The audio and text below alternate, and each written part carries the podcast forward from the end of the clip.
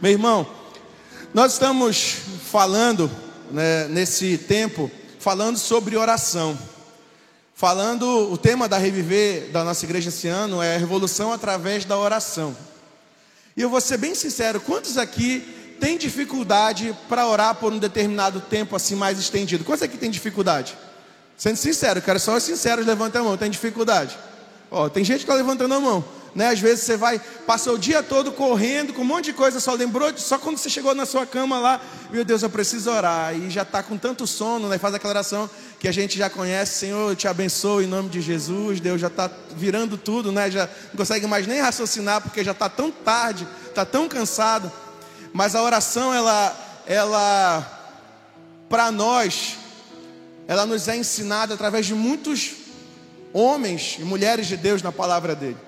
E hoje nós vamos falar sobre alguém que provavelmente todos aqui conhecem, ou por ler a história dele, ou porque já assistiu algum filme dele na, na sessão da tarde, nas, na, em algum lugar que é Moisés. Né? Alguém aqui conhece a história de Moisés? Praticamente toda igreja aqui já conhece, né? Bom, eu passando, eu, eu, o, que eu vou, o que nós vamos falar nessa noite sobre Moisés, eu creio que quando o Senhor ministrou meu coração, Ele trouxe muitas verdades e trouxe muita reflexão sobre a minha vida. E eu creio que nessa noite Deus também vai trazer essa reflexão sobre a sua vida, também vai trazer esse recomeço e essa coragem que Ele ministrou meu coração também para a sua vida em nome de Jesus. Eu peço que nesses minutos que, vamos, que vão suceder, que você é, não, des, não desfoque, não disperse, que você mergulhe na palavra de Deus, porque eu sei que algo poderoso vai acontecer na minha e na sua vida nessa noite, em nome de Jesus. Bom, Moisés, é, vocês já sabem, ele foi um descendente dos hebreus numa época onde a Faraó queria que exterminassem todas as crianças menores de dois anos, porque o povo de Israel estava crescendo muito, ele estava, estava se espalhando muito, e o medo do Egito era que eles crescessem tanto ao ponto de um determinado momento se juntar com povos inimigos e assim atacarem o Egito. Então, como forma de prevenção, já que eles estavam dominando, já estavam é, é, se tornando um povo muito populoso, o faraó falou, então bora, bora acabar com todas as crianças. Se for menino, né, joga no, Nilo, no rio Nilo, né? Se for menina, deixa viver. E aí Moisés nasceu nesse contexto. Só que ele foi escondido por três meses pela sua mãe, Joquebede. E quando passou esse tempo, foi necessário que ela protegesse ainda mais Moisés. Colocou num cestinho, como você já sabe, jogou no rio para que chegasse até a filha de Faraó. E lá ele foi encontrado pela filha de Faraó. E quando ele foi encontrado, a irmã dele, Miriam, quem estava observando todo o caminho dele, ofereceu uma mulher né, é, hebreia para que pudesse cuidar, ser a ama deste, deste bebê. E aí, prontamente, a, a princesa aceitou. E a filha de Faraó aceitou, e então foi que Joquebede pôde, pôde cuidar um tempo de Moisés. Só que aí ele cresceu dentro do palácio, né? ele cresceu dentro do contexto, aprendendo muito sobre, sobre tudo aquilo que o povo dele não, não conseguia estudar. Né? E ele foi ficando muito letrado, inteligente, conhecedor de história, de tudo, até um determinado momento que ele resolve. Ah, ele resolve conhecer né, a sua história, resolve ir atrás da sua história. Só que o que eu quero é, falar da história de Moisés é que depois que ele descobre, que ele vai atrás da sua história, né, e descobre tudo que tinha sucedido, ele começa a não mais ver o povo, o povo do Egito, o povo que ele, na qual ele pertencia por aquele tempo, ele já não consegue mais ver com bons olhos. Ele começa a ver injustiça, ele começa a ver muita coisa, porque o povo de Israel era o trabalho pesado era o povo que era escravizado, era o povo que era dominado, então eles não podiam reclamar, trabalhavam de sol a sol e não tinham outra solução. Né? Eles tinham que estar é, submissos àquela ordem, eles tinham que levantar postes, ídolos, aquelas estátuas gigantes, tinham que colocar e adorar, e tinham que estabelecer pontos de adoração de Faraó por todo o Egito. E até que chega um momento em que Moisés ele vira uma chave, ele fala: não dá para isso, isso mais, eu ser, eu ser conivente, não dá mais para eu aceitar essa situação. E aí ele percebe que um dos, dos funcionários, né, dos soldados do Egito estavam agredindo a ponto de quase matar um, um, um dos seus irmãos, né, um irmão seu hebreu. E aquilo revolta tanto ele que ele vai para cima e acaba matando um egípcio. E isso acaba, essa informação acaba chegando no ouvido de Faraó e Moisés teve que fugir. Foi virar pastor de ovelhas, né? E aí ele nessa de ele, antes disso ele casou, né? Casou. E, e quando ele virou pastor de ovelhas, aí sim vem o que eu quero que você preste muita atenção. Eu fiz um, um, resumo da história de Moisés, porque eu acho que muitos aqui já assistiram Príncipe do Egito, já viram esses vídeos. Ou quem nunca assistiu, vou até dar uma dica: tem os Dez Mandamentos, que é um filme uh, da, da, dessa própria série né, que está passando, que tem em redes é, é, de streaming, né, Netflix, você pode encontrar e ser edificado e conseguir entender, visualizar um pouco mais da história. Mas enfim, quando Moisés está apacentando as ovelhas, ele vai caminhando né, nesse apacentar até chegar a uma sarça, que é quando Deus fala com Moisés. Deus fala com ele na sarça ardente, uma árvore que não se consumia, que se queimava e não se consumia. E ali, enquanto, ele, enquanto Deus falava com ele, falava que ele tinha que regressar ao Egito, que ele precisava ser usado para libertar aquele povo, libertar o povo de Israel das mãos de Faraó. E aí ele começa a dizer: Mas como vão acreditar em mim? Né? O que eu vou falar para eles? E aí, de repente, o nosso Deus fala para ele, fala assim: diga a ele que, é, que quem está falando com você é o grande eu sou. Não é muito mais do que dizer, ah, é, é, é, alguém falou comigo, né? Você dizer que eu sou, quando nós falamos esse eu sou é poderoso, porque isso é um, é um grande título. O nosso Deus, Ele é. O nosso Deus, ele permanece para sempre, e quando nós, nós em, em, situações aonde, como essa, onde Moisés é, é, é, desafiado a usar um nome de que muitas pessoas podem não é, é, usar, né, ir, na verdade, primeiro, e não, não ser é, recebido crédito, ele pega e Deus fala para ele assim: Mas você não vai falar no, meu, no seu nome, você vai falar no meu, fala que é o nome do grande eu sou. E aí, quando Moisés ouve aquilo, né, aquela mensagem toda, Moisés ele tem uma caminhada ainda de muitas desculpas. Ele começa a dizer: Deus, mas eu, eu não falo direito, eu tenho a língua pesada. Por que você não chama outra pessoa? Tem tanta gente aí que, é, que, que pode falar melhor do que eu, por que a mim? E aí ele, não, eu não sei falar, e Deus fala para ele, né, irado, fala para ele: olha, é, você, não é você quem vai falar, eu que vou colocar as palavras na tua boca. E diz mais ainda: você tem Arão, você tem a seu irmão, que eu também vou usar para que possa falar com você, para que possa ser apoio, possa ser reforço para você. E aí, depois daquilo, não, é possível, depois de ter ouvido o próprio Deus falando com ele no meio de uma sarça que não queimava, uma história que muita gente nem poderia acreditar, não é possível que ele ainda ia ter medo, não é? E ele foi, né? É, 80 anos, com 80 anos, ele voltou para o Egito. E ao chegar lá, né, ele vai à procura de Faraó para falar e fazer aquilo que Deus tinha mandado ele fazer, os sinais que, ele, que Deus tinha mandado ele fazer. Né? E ele chega diante de Faraó e faz todos os sinais daquilo que Deus mandou fazer. Só que Deus disse para ele, para Moisés, falou: Moisés, você vai lá falar, vai dizer que foi eu que falei. Só que eu vou endurecer o coração dele. Ele não vai deixar. Mas é para você ir lá. E Moisés foi, obedeceu, foi lá. E aí o coração de Faraó endureceu e foram várias tentativas, vocês sabem, foram várias tentativas que Moisés teve diante de Faraó para tentar alcançar a, a libertação daquele povo para ir para a terra que emana leite e mel, para cumprir uma promessa que Deus tinha feito. Só que Faraó, muito resistente, foi e acabou que fez com que as pragas, aquelas dez pragas, fossem. É, é, executadas sobre o povo do Egito. Até que, que chegou a décima praga, quando teve a morte dos primogênitos, e o filho de Faraó ele foi tocado, foi morto. E isso fez com que Faraó cedesse um pouco mais, deixasse o povo sair, né? mas logo depois ele também teria outro episódio de ira e não e voltaria atrás na sua decisão. Um grande ponto dessa história, sabe qual que já mexeu comigo logo quando eu comecei a estudar isso é que na décima praga, quando o faraó teve o seu filho morto, depois de tantas pragas que ele passou, tantas adversidades o povo passou ali, só quando aconteceu uma catástrofe foi que ele cedeu. Isso me lembrou muito a minha vida e a vida de, de muitas pessoas, é que acontece muito hoje.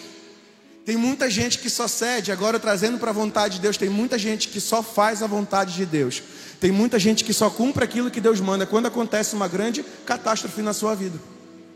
Enquanto, infelizmente, né, falar isso, mas enquanto as coisas estão muito bem, está tudo muito bem, estou com saúde, estou com dinheiro, está tudo certo, eu não vejo a necessidade de ter que vir à igreja o tempo todo, ter reunião de oração na igreja, eu não tenho necessidade de ir, está tudo bem comigo, eu posso orar aqui em casa, mas quando o negócio aperta, quando acontece uma situação muito ruim na sua vida, você fala assim: Eu preciso ir para Jesus. A primeira coisa que você faz, pastor, sabe, ou liga para o seu irmão, porque é, e, e, meu irmão, isso é, é da gente. Muitas vezes o ser humano ele age com uma relação de interesse. E a gente às vezes só procura Deus quando acontece uma coisa muito difícil que a gente não consegue controlar, ou que a dor é tão difícil da gente conseguir vencer. É aquela frase que dizem que quando você não vem pelo amor, você vem pela dor. Isso não é bíblico, mas muita gente é, acaba voltando para os caminhos do Senhor quando apertam, quando as coisas apertam muito mais do que aquilo que você acha que você aguenta. E foi basicamente isso. O faraó só cedeu porque mexeu com o filho dele. O sinal aí, vocês viram o sinal? O sinal aí do, do Robson, dizendo para vocês para não buscar Deus só quando precisa. Outro detalhe muito importante a respeito da vida de Moisés aqui e para que eu pude colocar em direção à nossa vida é que uma vida de desculpas não condiz com uma vida de oração. Quem ora muito, quem busca muito a Deus, quem procura ter um relacionamento íntimo com Deus, se enche de coragem e não consegue ficar dando desculpa para Ele.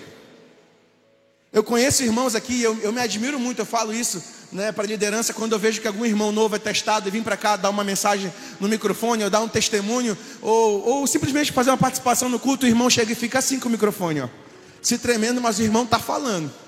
Eu não sei quantos de vocês são tímidos demais. Quando vem uma câmera, quando tem que falar com, com, em público, ficam tímidos demais. Você imagina agora Moisés que teria que falar para um povo, mas também teria que falar para um grande líder, correndo o risco de ser morto. Porque já tinha sido ameaçado de morte, mas Deus falou: olha, as pessoas que queriam tirar a tua vida já não estão mais vivas, então pode voltar para lá. Só que a gente, às vezes, a gente fica com tanta desculpa, e, e quanto mais a gente ora, mais fé e coragem nós temos que ter.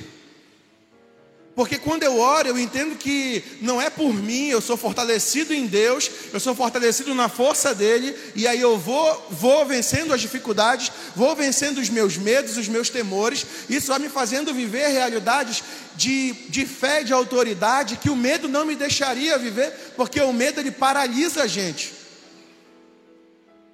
O medo ele faz a gente não, não alcançar o propósito de Deus. Isso é muito sério, sabe por quê? Porque Moisés, ele, ele confiava. Moisés, ele, ele conhecia o amor de Deus. E, e, lá depois, na palavra de Deus, a gente vê o seguinte: que o perfeito amor, o amor que vem de Deus, ele lança fora todo, todo medo. Então, meu irmão, o primeiro ponto é: se você hoje é uma dessas pessoas que fala assim, não, eu dou muita desculpa para Deus, e é consciente de que dá muita desculpa para Deus, Toma esse começo desse exemplo de Moisés. Se ele tivesse dado todas essas desculpas e não tivesse procurado obedecer, ele não teria cumprido o propósito do Senhor, que era um propósito tão importante de ser um homem que ia libertar o povo de Israel. O povo de Israel. Existem muitas coisas que vão acontecer a partir do momento em que você sair da sua zona de conforto e começar a se colocar no lugar de pessoas, porque o que Moisés fez foi do, tirar todas as desculpas e o medo dele e pensar no povo, pensar nas pessoas que ele amava, e disse: Olha, eu, eu, eu, eu vou vencer tudo isso porque eu preciso ver esse povo livre. Eu preciso não ver mais o meu povo sendo escravizado, sendo açoitado, chicoteado. E olha só, Moisés foi, foi diante de Faraó, viveu tudo que tinha que viver, né? Ele, ele, inclusive, sabe quando, quando nessa trajetória de, de Moisés com o povo, ele, com o povo que ele está libertando, com o povo que ele está ajudando a libertar é, através do Senhor, ele ainda é alvo de questionamento de autoridade, ele ainda é alvo de ingratidão do povo por muitas vezes. Só que Moisés sabia quem o tinha chamado, sabia quem estava capacitando e sabia qual era a missão que ele tinha que concluir. Então Moisés foi rumo a esse propósito. Meu irmão, o Senhor não chamou a mim e a você para nós só virmos à igreja, sentarmos em uma cadeira, acabar o culto, nós irmos embora para nossa casa. O que Deus, Deus chamou, nos chamou para fazer e para desaguar é uma, é uma coisa muito maior, é muito mais interessante. Sabe por quê? Porque não é só para você. O que Deus quer fazer na sua vida é tão grande que é para impactar as pessoas ao seu redor e, quem sabe, também impactar o nosso estado, a nossa cidade, pelo nome de Jesus. A, a Moisés, ele, ele voltou com o povo e no meio desse, desse, desse retorno, ele foi pego por um, um, um mar na frente dele fechado. E mais uma vez ele teve que obedecer ao Senhor, porque o Senhor falou para ele: estende esse cajado. E o mar se abriu, o povo passou, e quando o povo passou, o povo de Faraó ficou para trás, não pôde alcançá-los. Semanas depois que eles atravessaram, chegaram do outro lado do, do mar, eles tiveram, Moisés teve a oportunidade de se encontrar com Deus mais uma vez e ele vai para o Monte Sinai, o lugar aonde Deus já, já, já tinha preparado para chamá-lo, para entregar a ele as leis e os mandamentos. E quando ele está lá recebendo por 40 dias, 40 noites em cima do monte, ele está buscando mais de Deus, tendo encontro com Deus, preparando o que ele precisava, recebendo o que ele precisava para ensinar o povo. O povo estava aqui embaixo, esperando ah, Moisés para retornar, mas enquanto isso ah, existiam pessoas como Arão que estavam responsáveis, ou qualquer coisa recorre aí para Arão, que Arão vai ajudar nos conflitos. Só que o povo começou a se perder. O povo que viu ah, ser liberto do, do Egito, eles viram tantos milagres acontecendo, viram todas as pragas acontecendo como Deus falava, eles começaram a voltar atrás. Aí sabe aquela expressão que diz: ah, a, a a pessoa, como a pessoa saiu do Egito, a pessoa às vezes usam a expressão, ah, a pessoa saiu da favela, mas a favela não saiu da pessoa, a pessoa saiu do Egito, mas o Egito não saiu da pessoa. É mais ou menos isso. O povo saiu do Egito, mas a mente ainda continuava lá no Egito. E meu irmão, quando eu falei de favela, eu só falei porque é uma frase que usam na internet, tá? Não me entendam mal em nome de Jesus. E aí quando ele, ele, eles estão lá naqueles 40 dias, eles começam a levantar altares, começam a fazer as festas que não podiam, começam a levantar, sabe, é, ritos de adoração que eram daquele tempo. E uma outra coisa muito interessante é porque enquanto eles estavam lá embaixo se perdendo, Moisés estava lá em cima buscando o que ele tinha que, que receber de direção para o povo. E sabe por que que, que infelizmente, né, Hoje o nosso evangelho ele está tão superficial porque a gente não está espalhando, não está propagando a mensagem, a palavra de Deus como deveríamos. Sabe que às vezes a gente faz? E eu falo, eu falo, porque eu faço isso também. Às vezes eu pego aquele salmo bem bonitinho, aquele bem forte, igual caixinha de promessa. Alguém já teve caixinha de promessa? Caixinha de promessa você tira assim, você tira, e é só coisa boa que você vai tirando, né? Aí você pensa, você está fazendo um monte de besteira, desobedecendo ao Senhor, mas você abre aquela caixinha de promessa e está falando assim: tudo quanto pedir de Deus vai te conceder, sabe? Onde você colocar a planta dos pés, você vai vendo tanta coisa boa, mas você está em total em desacordo com a palavra de Deus. E, e o que acontece é que essas, às vezes esses versículos que a gente pega, às vezes como caixinha de promessa, coloca das nossas redes sociais, coloca para que as pessoas possam ler, é bom, é muito bom. É bom porque pode despertar nas pessoas a vontade de também buscarem a palavra de Deus, de lembrarem o que elas já viveram com o Senhor Jesus. Só que muito mais do que elas, do que nós postarmos ou, falar, ou falarmos sobre, escrevermos sobre ah, versículos ou sobre trechos, bíblicos, muito mais fundamental, essencial é que nós venhamos a viver aquilo que nós estamos escrevendo ou propagando nas redes sociais. O convite do Senhor como homens e mulheres de oração não é para que a gente só fale como crente, é para que a gente viva como um cristão. Esse é o nosso principal convite. É da gente se colocar também como Moisés no lugar de outro, porque Moisés poderia muito bem falar assim: ó, eu não vou, eu não preciso, eu estou aqui no palácio, está tudo muito bem, eu não preciso libertar esse povo, eh, deixa aí, porque é mão de obra para trabalhar. é muita gente, ou é muita missão, ou às vezes até Moisés até queria, mas disse, não, é muito trabalho. As pessoas não vão acreditar. Eu passar por essas dez pragas aqui, eu tenho que guiar esse povo, todo mundo embora, para lá, para a terra que, que foi prometida aos nossos pais. Mas aí Moisés continua avançando, e quando ele desce, desce daquele monte, sabe a primeira coisa que ele faz? Moisés, ele sempre foi muito preocupado, muito preocupado com as pessoas. E uma das preocupações de Moisés é tá em, em, em se posicionar. Moisés, ele não era conivente com os erros dos outros, desde quando ele estava no Egito. Ele via coisas erradas, se você acompanhar na palavra de Deus, você vai ver que ele via coisas erradas e ele, e ele não aceitava. Desde a injustiça social, a injustiça que o povo dele enfrentava, ou a idolatria, ou tudo aquilo que ele via o povo fazendo que era errado, e ele sabia que o povo não podia fazer, ele abria a boca e falava. Ele se posicionava, ele dizia: Vocês não podem fazer isso, vocês têm que fazer isso porque foi Deus quem tirou. Ele lembrava o tempo todo quem era Deus e o, Deus, o que Deus tinha feito pelo povo, porque o povo tinha memória curta. E aí, eu quero, em nome de Jesus, com toda, com todo o amor no meu coração, eu quero deixar um, um, um reforço, não um conselho, é um reforço para a igreja do Senhor.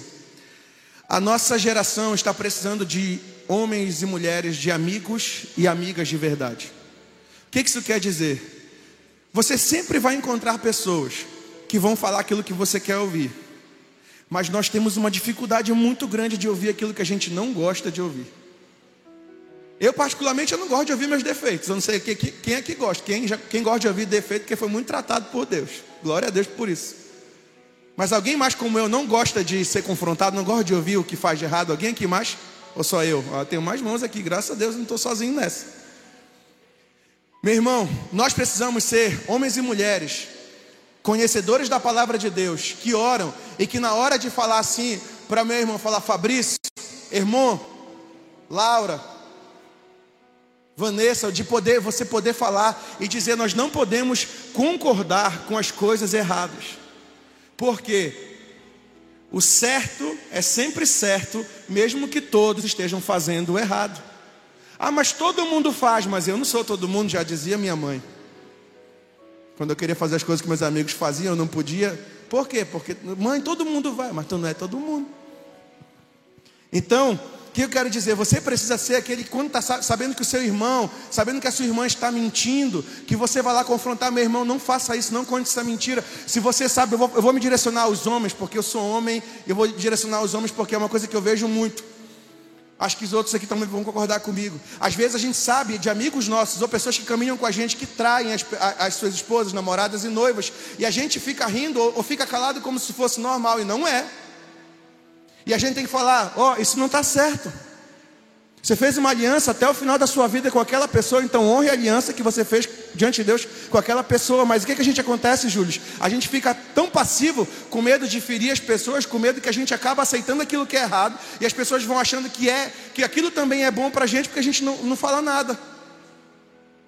Meu irmão, se você é cristão, você precisa fazer o certo, mesmo que, que todos estejam fazendo o errado.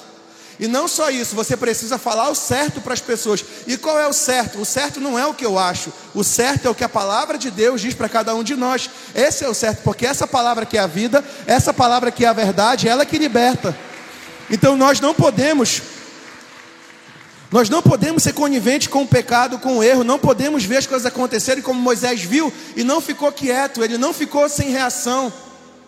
Ele via errado acontecendo o errado acontecendo, ele se posicionava. Você, como homem e mulher de Deus, você precisa se posicionar diante das coisas que são injustas. Às vezes a gente fala, ah, porque o governo tal coisa, porque, porque a prefeitura tal coisa, o prefeito tal coisa, a gente culpa tanta gente, mas nós somos injustos, nós também somos coniventes com a injustiça, com a ingratidão, com a falta de verdade, nós também somos coniventes com a, a falta de princípios. E como eu disse, lá fora as pessoas estão cansadas de crentes que falam das coisas de Deus. As pessoas estão querendo ver gente que vive a palavra de Deus lá fora. Quando Moisés desceu, ele tinha tudo para deixar Deus fazer o que Deus queria. Sabe o que Deus queria fazer quando Moisés desceu depois de 40 dias? Ele falou: Ó, oh, eu estou cansado, eu vou destruir todo mundo. Deus falou que ia destruir todo mundo. E aí sabe o que acontece? Moisés vai mais uma vez diante de Deus e fala assim: Deus, não destrói esse povo. Eu vou lembrar eles de quem o Senhor é, de que o Senhor faz, de que o Senhor já fez por nós. Moisés mais uma vez se doou por pessoas, ele se colocou no lugar daquelas pessoas e falou: Deus, é o meu povo, eles não podem ser destruídos, eu estou aqui intercedendo por eles. Lá em Deuteronômio, no capítulo 9, quando vai explicar o porquê que Moisés ficou 40 dias, a Bíblia fala assim que Moisés ficou 40 dias e 40 noites no monte. Ele ficou de joelhos, prostrado, pedindo para que Deus não destruísse o seu povo, porque ele amava o seu povo. Quantos aqui amam, de verdade, amam o Amapá? Amam essa terra? Apesar dos, apesar dos, dos nossos, nossos questionamentos, apesar das nossas debilidades, quantos aqui amam essa terra? Gente, Olha, eu amo essa terra. Quando perguntam hoje assim, tu tem vontade de ir embora? Eu não tenho vontade de ir embora. Eu sei que é triste a gente ver muita coisa que a nossa terra está padecendo, mas homens e mulheres que oram nessa noite já vão começar a declarar e a, a começar a, a, imaginar, a idealizar uma cidade transformada em nome de Jesus, um estado cheio de, cheio de bênção e não mais de maldição, cheio de bonança e não mais de escassez. Eu amo essa terra. E sabe, eu aprendi isso, eu aprendi isso. A gente tem um pastor aqui, o pastor Kelso, ele ora há muito tempo pela cidade. E eu nunca vi, gente, eu conheço muitos pastores, não também não estou julgando, mas eu estou dizendo que eu nunca vi um cara amar tanto essa terra como ele.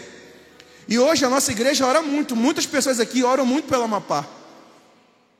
Em vez da gente ficar amaldiçoando, ah, porque o Amapá é aquilo, o Amapá é isso, o Amapá é aquilo outro, vamos embora daqui. Eu prefiro abençoar essa terra. Eu prefiro abençoar essa terra.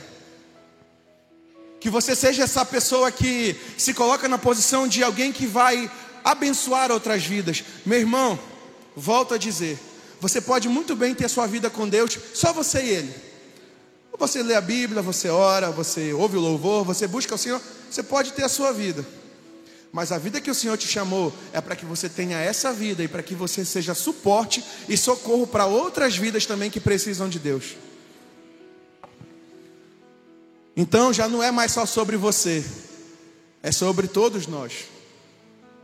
Pastor, mas eu não falo bem. Você pode dizer igual Moisés: eu não falo bem. Eu tenho a língua pesada, eu gaguejo. Eu não tenho segurança para falar em público. Eu sou muito novo. Deus pode me usar, Deus não vai me usar. O meu contexto, eu só vivo no meio de pessoas mais velhas, como eles vão ouvir eu falando? Meu irmão, vou te dar a mesma resposta. Não é você quem vai falar, é Deus quem vai falar por você. Você se disponibiliza e Deus é quem fala, Deus é quem usa a sua boca. Pastor, mas como é ser boca de Deus, meu irmão? É você dizer, Deus, você está falando, então eu vou. Amanhã eu vou chegar no trabalho, vou falar, vamos juntar todo mundo aqui e vamos orar. O que, que você vai orar? Não sei. Na hora que eu fechar os olhos, vai, vai brotar as palavras, irmão, vai. Porque quando a gente obedece ao Senhor, quando a gente se enche de coragem, da fé que vem dele, a gente sabe que assim como aconteceu com Moisés, pode acontecer e vai acontecer com a gente. Eu, eu, eu creio muito que esse ano é um ano de muita maturidade diante daquilo que eu espero, eu creio, falei que eu creio, que seja um ano de muita maturidade diante de tudo aquilo que a gente viu nesses dois últimos anos. Meu irmão, se você não aprendeu a ser um cristão melhor com esses dois anos que nós vivemos, então algo de errado não está certo. Se você passou por esses dois últimos anos aí, isso não te fez amar mais as pessoas, não te fez amar mais o estado do Amapá, a cidade de Macapá, não te fez orar mais pelas pessoas, parar de se importar com o seu próprio umbigo e começar a olhar para as pessoas ao seu redor. Meu irmão, eu ando pelas ruas da cidade hoje e, e eu imagino hoje falando Moisés, via o povo sendo açoitado, tendo que puxar tantas estátuas enormes e fazendo força e não podendo dormir porque o trabalho virava de dia e de noite. Aí eu olho para a nossa cidade. Às vezes eu vejo mães com filhos pequenos no sinal, meia-noite, uma hora da manhã, porque não comeram nada o dia todo. Hoje, em todos os sinais, a gente está vendo gente pedindo na frente dos hospitais, na frente das empresas, onde você vai em lanchonete, você vê que aumentou muito o número de pessoas que estão precisando de socorro, estão precisando de ajuda. Eu posso falar pela igreja, a igreja ao longo desses dois anos tem abençoado muitas vidas mas ainda não é suficiente. Mas eu creio que o Senhor está levantando homens e mulheres de oração que se importam com essa cidade, que além de orar também vão se importar com o povo, vão se colocar no lugar de cada um dos nossos irmãos, vão pregar a mensagem muito mais do que falar, vão viver a palavra de Deus e vão socorrer a viúva, vão socorrer o órfão, vão socorrer o necessitado, vão começar a viver o verdadeiro evangelho, que não é para nós, mas é para aqueles que estão enfermos lá fora. O meu desafio é que você saia, saia daqui desse lugar hoje, sabe? Primeiro, para você, para sua própria vida, para você entender, se for preciso, Deus levantar você como Moisés, Ele vai levantar, mas não se preocupa, porque Deus, o que te chamou, Ele vai te capacitar. E não mais isso, se for preciso, Ele vai abrir o mar para você passar. Se for preciso, Ele vai tirar a água da rocha. Se você tiver com muita sede, Deus vai tirar água da rocha. Se você tiver com muita fome, você vai ver o maná caindo dos céus. Não importa, quando a gente depende do Senhor, quando a gente está nele, a gente consegue contemplar os milagres, as maravilhas e os prodígios do Senhor vindo sobre nós. Mas agora, eu sei que você entende isso, mas eu não quero falar só sobre você, eu quero falar agora também sobre nós, nós enquanto igreja. Nós podemos ser como Moisés nesse tempo, que fala: Eu não vou enxergar só a minha dor. E eu, quando falo disso, eu não falo somente às vezes das pessoas, como eu disse, que estão lá fora pedindo as coisas. Sabe de que eu vou falar agora? Você que está na igreja firme, e aí você está com aquele, sabe aquele, ou nem precisa ser só um cristão, mas sabe aquele amigo seu, aquele parente que está fazendo algo errado e você sempre está falando para ele: não faz isso.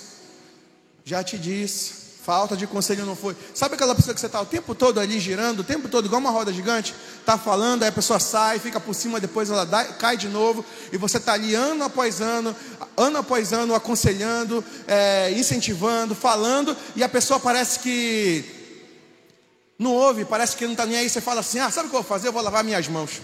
Eu não estou nem aí mais. Eu ficar batendo cabeça, olha, são anos sofrendo com isso. Eu? Não. E eu vou te dar uma notícia muito boa. Se você já sofreu um ano, um mês com esse problema, pode ser que ele perdure um pouco mais. Se você está sofrendo com um ano e não está vendo ainda, às vezes, a resposta dessa sua oração, pode ser que ele perdure um pouco mais. Se você está cinco anos, dez anos esperando por essa resposta, pode ser que você tenha que esperar um pouco mais. Agora eu quero terminar falando de algo muito interessante. Quando Moisés chegou a 120 anos, ele morreu. Só que antes dele morrer, ele foi para um monte. E lá nesse monte, ele conseguia ver, me faz memória, Monte Nebo, Nebo, né? O nome do monte aonde ele ficou, e de lá ele conseguia contemplar toda a terra que foi prometida para o povo. Sabe aquela promessa da Canaã, da terra que manda leite e mel? Dali, antes dele morrer, ele conseguiu ver tudo. Ele não pôde entrar, mas os olhos dele puderam contemplar que aquilo que ele tanto orou tinha acontecido, era verdade. E aí, voltando a esse contexto de que você pode esperar um mês, um ano, cinco, dez, vinte anos por algo, diante de Deus que você tem orado, chorado, clamado, a palavra que Deus ministrou no meu coração quando eu pensava sobre isso, a palavra que eu quero ministrar sobre o seu coração. Pode até demorar, mas você não vai morrer sem antes conseguir contemplar a grandiosidade do poder de Deus.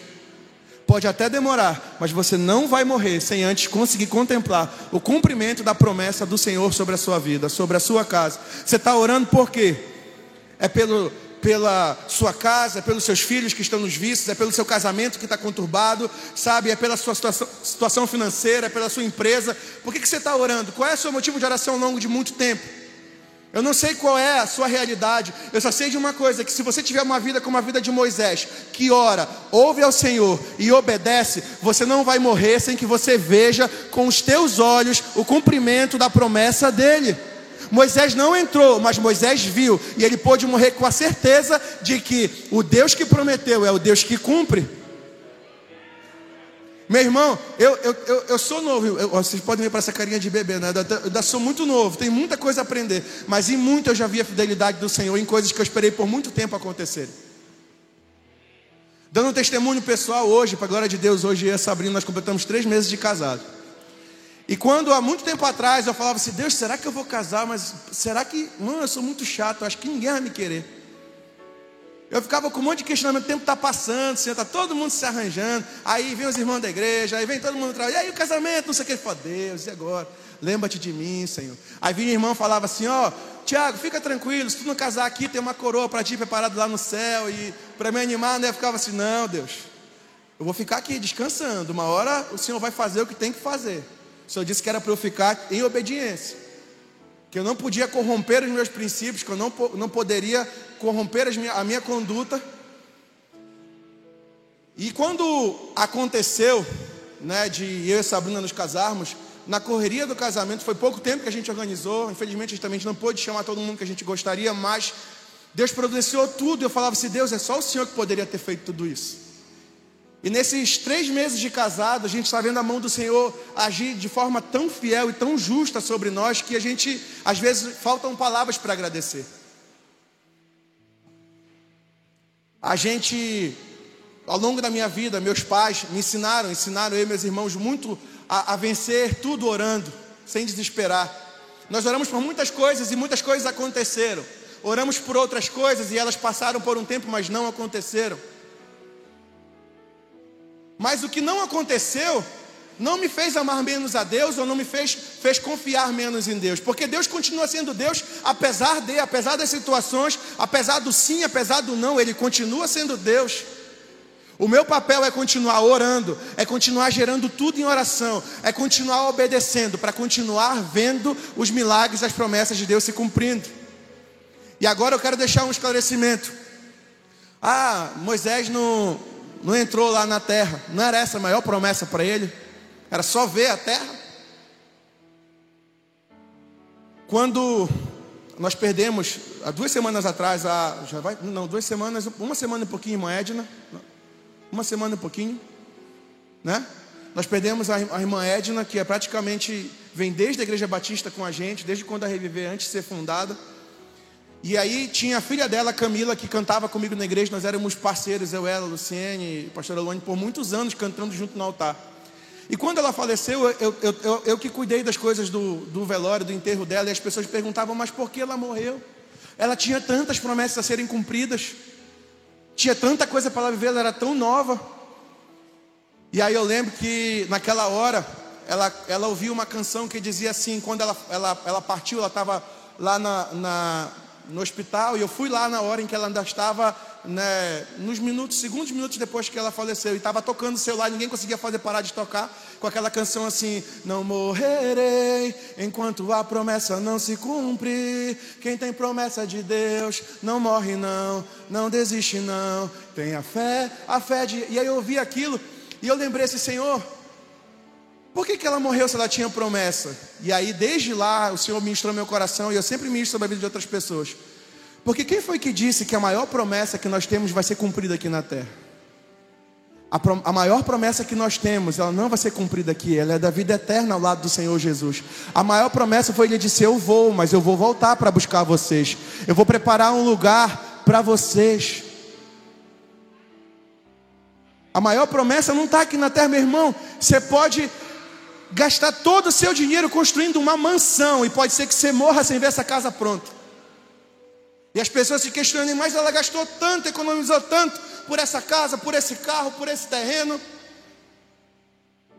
Mas se você é cristão, quem em Cristo Jesus, de coração, a maior promessa não é a sua casa, não é o seu carro, não é o seu dinheiro, não é essa conta recheada. A maior promessa que você tem é a de vida eterna ao lado do Senhor. Essa é a promessa que você nunca pode deixar de olhar.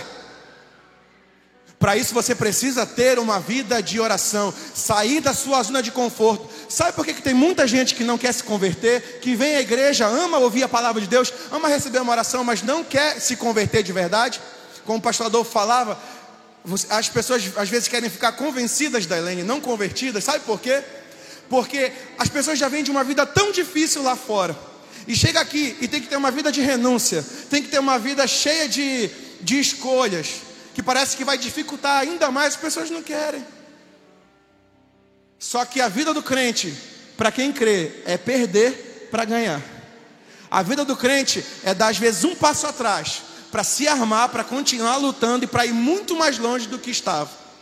A vida do crente, ela é de fé em fé, ela é de vitória em vitória. É vai vivendo não pelo que vê, mas vai vivendo pelo que crê.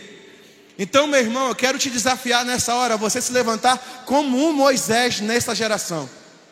Moisés no monte da oração.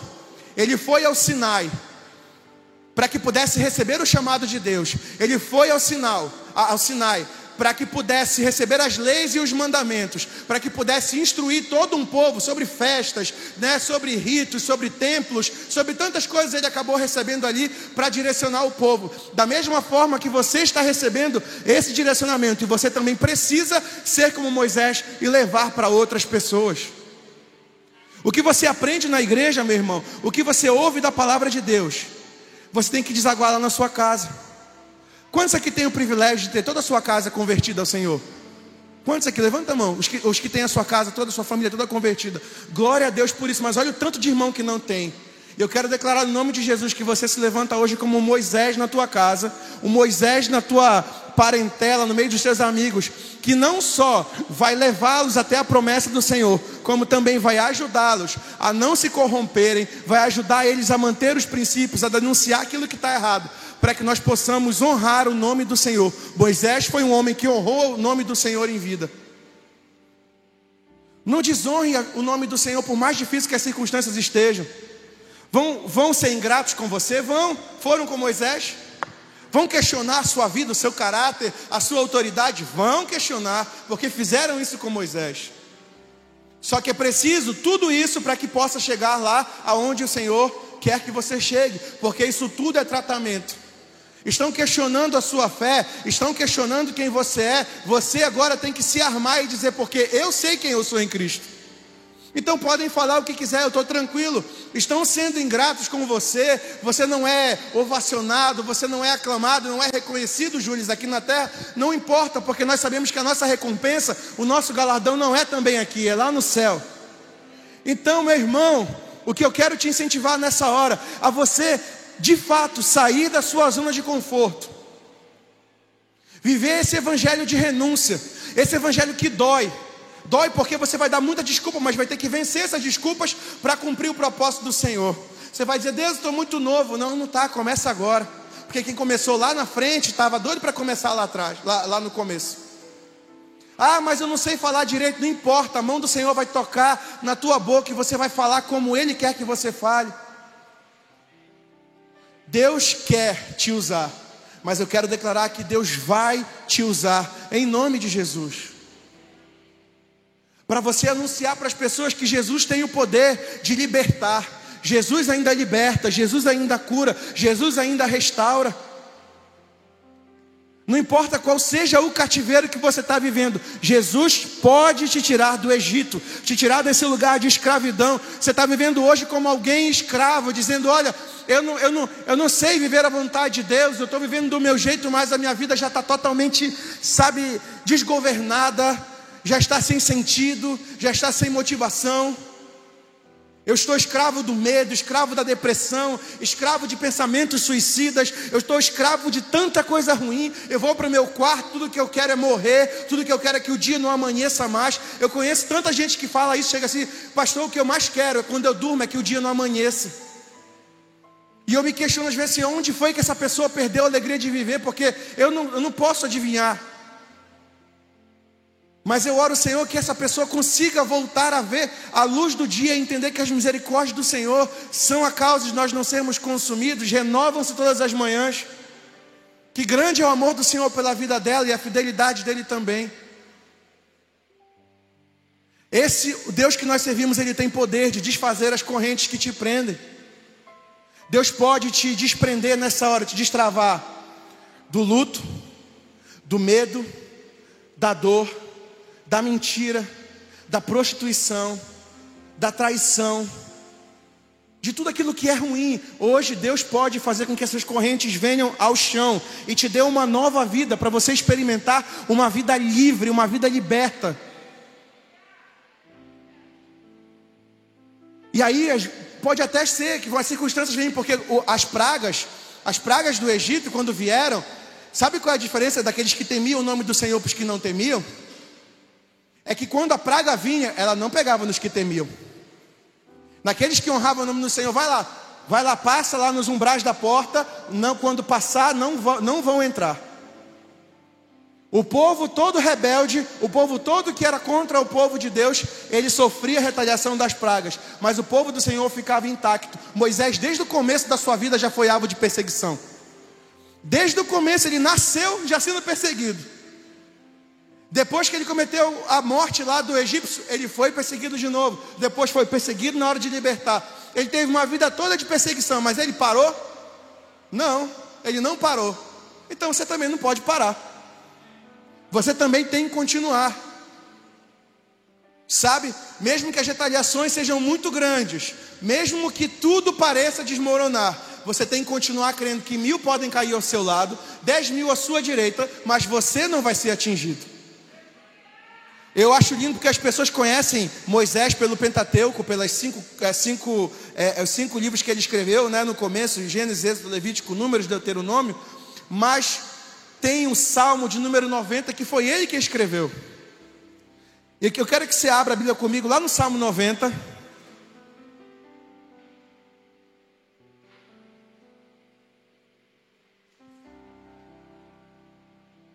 Salmo de número 90.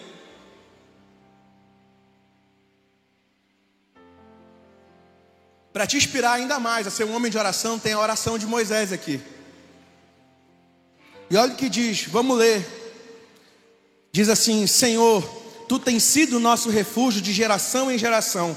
Antes que os montes nascessem e se formassem a terra e o mundo, de eternidade a eternidade, tu és Deus. Tu reduzes o homem ao pó e dizes: Tornai filhos dos homens, pois mil anos aos teus olhos são como o dia de ontem que se foi e como a vigília da noite. Tu os arrastas na torrente, são como um sono, como a relva que floresce de madrugada, e de madrugada viceja e floresce. À tarde murcha e seca, pois somos consumidos pela tua ira e pelo teu furor conturbados. Diante de ti pusestes as nossas iniquidades, e sob a luz do teu rosto os nossos pecados ocultos. Pois todos os nossos dias se passam na tua ira, acabam-se os nossos anos como um breve pensamento. Os dias da nossa vida sobem a 70 anos ou, em havendo vigor, a 80. Neste caso, o melhor deles é canseira e enfado, porque tudo passa rapidamente e nós voamos. Quem conhece o poder da tua ira e a tua cólera, segundo o temor que te é devido? Ensina-nos a contar os nossos dias para que alcancemos coração sábio. Volta-te, Senhor, até quando? Tem compaixão dos teus servos, sacia-nos de manhã com a tua benignidade, para que cantemos de júbilo e nos alegremos todos os nossos dias. Alegra-nos por tantos dias quanto nos tens afligido por tantos anos quando suportamos a adversidade. Aos teus servos apareçam as tuas obras e, suas, e aos seus filhos a tua glória. Seja sobre nós a graça do Senhor nosso Deus. Confirma sobre nós as obras das nossas mãos. Sim, confirma a obra das nossas mãos. Ele começa dizendo que Deus é o nosso refúgio. Ele diz: Deus, ele diz assim: sacia-nos de manhã com a tua benignidade. Quando a gente acorda, se acordar e falar assim: Deus, me sacia com a tua benignidade, porque Deus é benigno, Ele é bom, Ele é puro de coração. Se for preciso, Senhor, muda o que precisa mudar, faz o que precisa fazer, troca as coisas de lugar, mexe aqui dentro, limpa aqui dentro. Se for preciso, Senhor, abra o mar vermelho. Quantos aqui creem que Deus pode abrir o mar? Já pensou se Deus falasse para você hoje? Vamos lá, se Deus falasse para você hoje, meu irmão, sai daqui, procura uma, um, uma vara, um bastão, um cajado, vai ali agora no Rio Amazonas, irmão Valdeir, vai ali no Rio Amazonas e só estende para o Rio Amazonas esse teu cajado e ele vai se abrir. Eu acho que se tivesse um corajoso que, fizesse isso, acho que a pessoa que fosse fazer, ela ia pegar o cajado, ia para a parte mais escura e mais longe do Rio Amazonas, lá no cantinho da fazendinha, lá ia fazer assim para testar se dava. Parece loucura. Quando Deus falei, diga para aquela pessoa que está doente, ora por ela, porque ela vai ser curada. Eu? Vou orar por ela, não vou, não sei nem o que eu vou falar. Sou muito tímido. Deus quer fazer prodígios na tua vida. Deus quer fazer milagres na tua vida. Deus vai fazer. Para isso você precisa primeiro conhecer o Deus que você serve e anunciar para as pessoas quem é esse Deus. Quem é o outro Deus que pode abrir o mar vermelho para o povo de Israel passar? Quem é o outro Deus, sabe que que pode saciar a fome e a sede de um povo no meio de, de um deserto, no meio de uma peregrinação? Quem é o homem que que tem o poder de dizer assim, ó, afasta um pouquinho mais aí, tira a sandália dos teus pés, porque o lugar que você está pisando é santo. Quem é o homem que pode dizer que eu sou o grande eu sou? Nós servimos a um Deus poderoso. Eu quero que você feche seus olhos aí no seu lugar, de cabeça baixa, todos fechem os olhos. E eu quero pedir para que você comece a, a dizer para Deus: Deus, eu entendi essa mensagem. Eu entendi que eu preciso ser um homem de oração como Moisés, que eu preciso ser um homem que se posiciona, um homem que decide honrar o teu nome, que decide cumprir a tua vontade, que precisa sair do lugar onde está hoje para viver prodígios e maravilhas. Que eu preciso ouvir a voz de Deus e obedecer, e eu preciso mudar de direção, a minha vida precisa mudar. Meu irmão, o Senhor está te fazendo um convite para que você possa ver o mar se abrindo, para que você possa ver o pão caindo do céu, para que você possa ver a água brotando da rocha, você precisa entregar a sua vida para Jesus, ou você precisa de um concerto com Ele, para que você possa experimentar tudo aquilo que Ele tem preparado.